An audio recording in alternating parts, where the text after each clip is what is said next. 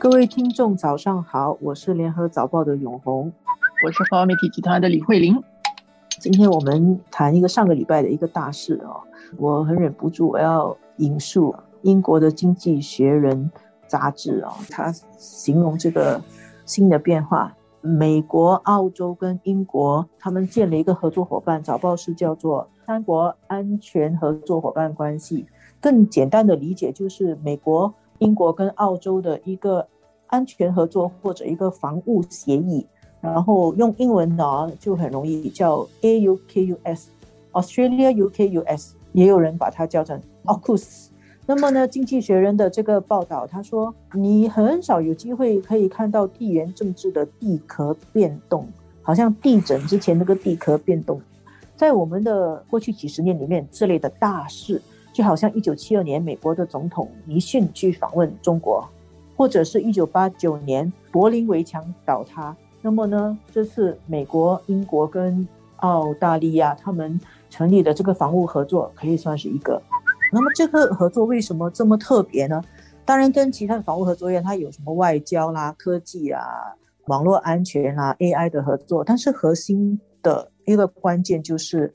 美国跟英国他们会支持澳大利亚获得核子动力潜艇。注意，他是讲是核子动力潜艇，就是那个潜艇的发动的功能是用核发动的，不是说这个潜艇有核武器啊。他并没有承诺让澳洲得到这个核武器，可是呢，他让澳洲可以有核子动力潜艇，已经让很多人担心了。因为担心的人觉得说，你有那个核子动力的这个技术，跟你得到核武器只是一步之遥。而且就是违反了包括美国自己很坚持的核不扩散的原则嘛，这个是一个方面。引起更多人关注的一件事情是这样，就是澳大利亚、澳洲它本来跟法国有一个潜艇的协议，也是几百亿美元的一个潜艇的协议。那么那个是才能动力潜艇。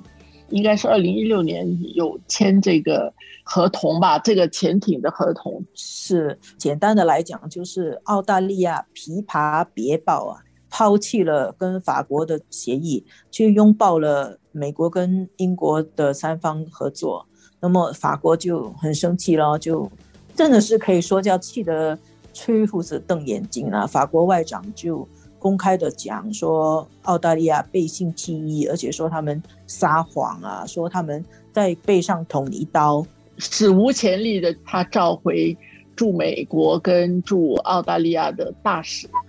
那天《联合早报》在封面头条是报道这个澳英美新的这个《三国演义》啊，这个是他们的安全合作伙伴关系成立的时候加进来法国的这个元素，使到。这场大戏更加扣人心弦，因为整个都非常戏剧化，可以这么说。而且澳洲这样的所谓的背信弃义，到最后其实大家的评论指涉的会是美国拜登所做的这些他所布的局。当然，因为拜登说美国回来了嘛，那么我们都。看到他在积极的把他的盟友再组织起来，但是问题是阿富汗的撤军，一方面大家看到当时候的慌乱的景象，然后还有他的欧洲的这些盟友啊，他怎么对待他们？大家对于美国的这个信任是不是会有影响？其实这个也有很多的讨论在里面。刚有个东西没有提到的，就是其实这个在东南亚。我们确实是要很关注的。我们在这边就看着这些大国在军演啊，做些什么合作协议啊，把核技术转来转去。在东南亚的国家里面，印尼跟马来西亚对于这个 AUKUS 是有先发生，他们是警告说这样可能会激发一个军备竞赛，而且他们就会觉得你说核动力技术以后也可能会变成核武器技术的，所以他们是表示了质疑，他们。提出警告，那么有一些国家就观望，还没有发生啊。